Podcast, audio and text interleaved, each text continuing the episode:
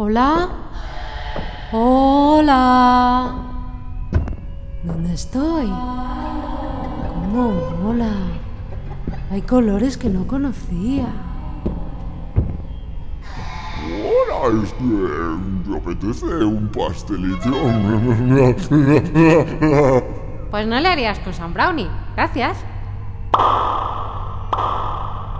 ¿Mm? ¿Qué paraguas más simpático?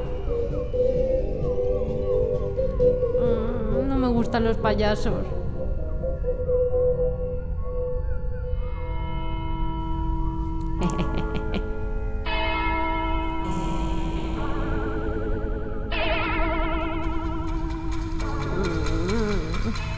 ¿Qué hora es? No, no quiero ir al cole. Un doblón, ¿cuántos doblones? ¿Quiere cinco doblones? Adjudicado al mono bajito por medio doblón de juguete. Señor Mono, ¿es usted?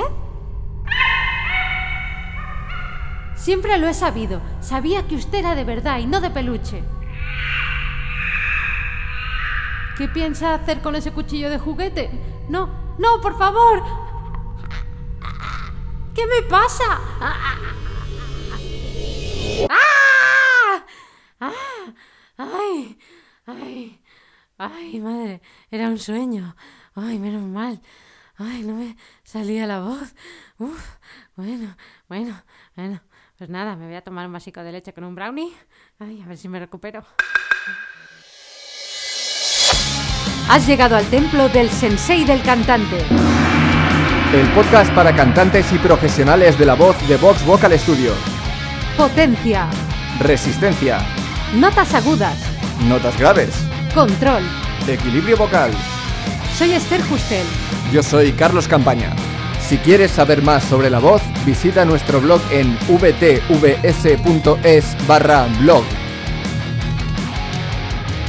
Eso que algunos llaman belting, que en definitiva es cantar notas agudas con potencia, es un sueño que se puede llegar a cumplir.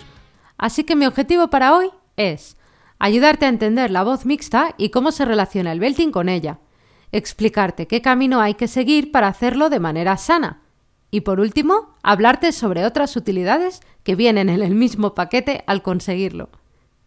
Pero primero de todo, ¿qué es el belting? Bueno, ya te lo he dicho, es cantar notas agudas con potencia. Algunos te dirán que es cantar notas agudas con voz de pecho, pero una cosa es lo que parece y otra muy distinta es lo que es en realidad. Cantar notas agudas con voz de pecho es forzar la voz y eso es malo, malo. Y lo peor de todo, te da un límite del que no puedes pasar. Te hace perder control sobre tu voz y te puede hacer mucha pupa. Pero no todo está perdido. Puedes hacer notas agudas con potencia, o sea, belting, y además no forzar tu voz. Esto básicamente se hace con la voz mixta. ¿Se podría decir que el belting y la voz mixta son parientes? Pues no. Más bien se debería decir que son la misma persona. Digamos que el belting es solo una de las caras de la voz mixta. La voz mixta puede hacerse con mucho o poco volumen y con una voz más o menos gruesa. Si le pones volumen y grosor a tu voz mixta, tendrás un bonito y sano belting. Y ya te he dicho que la voz mixta no es solo el belting, no es solo cantar con potencia las notas agudas. La voz mixta es el resultado de mezclar tu registro de pecho y tu registro de cabeza. No todo el mundo lo sabe utilizar bien o lo reconoce en su voz. Hay personas que en estas notas utilizan su voz de pecho hasta que no da más de sí y de repente pasan bruscamente a cabeza o falsete. Otros, en cambio, utilizan voz de cabeza en esas notas, con la consecuente pérdida de potencia y cuerpo. Te preguntarás cómo suena o cómo debería sonar. Pues bien, el sonido es muy parecido a tu voz de pecho, pero cada vez, a medida que vas a las notas agudas, suena más y más ligero, pareciéndose cada vez más a tu voz de cabeza. Lo esencial es que sea un sonido natural y sin manipular, muy parecido a tu voz hablada, si es que ésta está bien. Pero ten cuidado y no te fíes solo de cómo suena, porque muchos cantantes piensan que están haciendo voz mixta cuando en realidad están empujando su voz de pecho, simplemente porque les suena bien. pero te voy a dar una pista infalible. No es voz mixta si no puedes hacerla a bajo volumen. También tienes que tener en cuenta tus sensaciones. Pero claro, me preguntarás cómo se debería sentir. Y yo te responderé, pues cada persona es un mundo. Hay personas que realmente notan un cambio de resonancia, mientras que otras no notan absolutamente nada. Lo que sí deberías saber es que si sientes cualquier tipo de tensión o molestia durante o después de hacer un ejercicio, no estabas haciendo voz mixta, al menos no correctamente. Y nos acercamos a la parte interesante. ¿Cómo la consigues? Esta es la pregunta del millón. Lo más importante que tienes que saber es que no la consigues de repente. No es como encontrar tu falsete o tu voz de cabeza. Se consigue dominando ambos registros, pecho y cabeza. Esto significa poder cantar en esas notas con total libertad y sin tensión. Una vez conseguido esto, has de pasar de la una a la otra sin que se note. Has de aprender a superar los puentes de voz. Estos puentes de voz son un conjunto de notas musicales en los que hay un cambio. De hecho, es que tu cuerpo te pide un cambio, y si no se lo das, estarás forzando tu voz. A mí me recuerda mucho a un coche que funcione con marchas. Tú arrancas el coche en primera y el coche te pide un cambio enseguida. Esta petición la percibes porque escuchas cómo el coche está rugiendo cada vez más y sientes que deja de tirar. Cambias de marcha y de repente tu coche empieza a ir mucho más suave. Si has cambiado de marcha tarde y de manera brusca, vas a notar un movimiento del coche, como frena de golpe para luego acelerar de nuevo. Y es que todo esto lo sientes igual en la voz. Así que lo último que te queda es aprender a jugar con los porcentajes de la mezcla.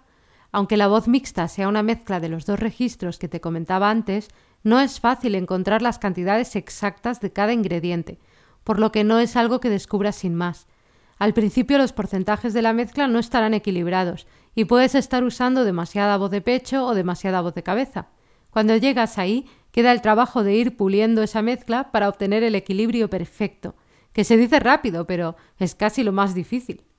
¿Y qué pasa una vez encontrada tu voz mixta? ¿Te acompaña toda la vida? El día de tu boda, el del nacimiento de tu primer hijo, el del segundo, el del tercero, el del décimo. ¿Qué? ¿Décimo? Pues sí no. Has de seguir trabajando en no perder el equilibrio vocal. Si pierdes el equilibrio y no lo recuperas, habrás perdido tu voz mixta con él. Pero volvamos al tema de las marchas, que sé que te has quedado con ganas de más. ¿Cómo se superan los puentes de voz, que serían las marchas del coche? pues cambiando de marcha justo en el momento adecuado y de manera suave. Tienes que trabajar mucho en tu voz para conocer cuál es ese momento adecuado. Para eso tienes que ser consciente del problema concreto que tienes. ¿El problema es que cambias muy tarde de marcha? Pues entonces tienes que intentar cambiar cada vez antes, hasta que notes cuál es el lugar correcto. ¿Que el problema es que cambias de marcha demasiado pronto o intentas arrancar el coche en tercera? Pues tu coche no va a tirar, necesitas la primera marcha y la segunda. Tu voz tampoco va a tirar si empiezas a cantar en voz de cabeza, va a sonar airosa y poco potente. En este caso tienes que descubrir cómo poner la primera marcha y la segunda. En otras palabras, tienes que descubrir tu voz de pecho.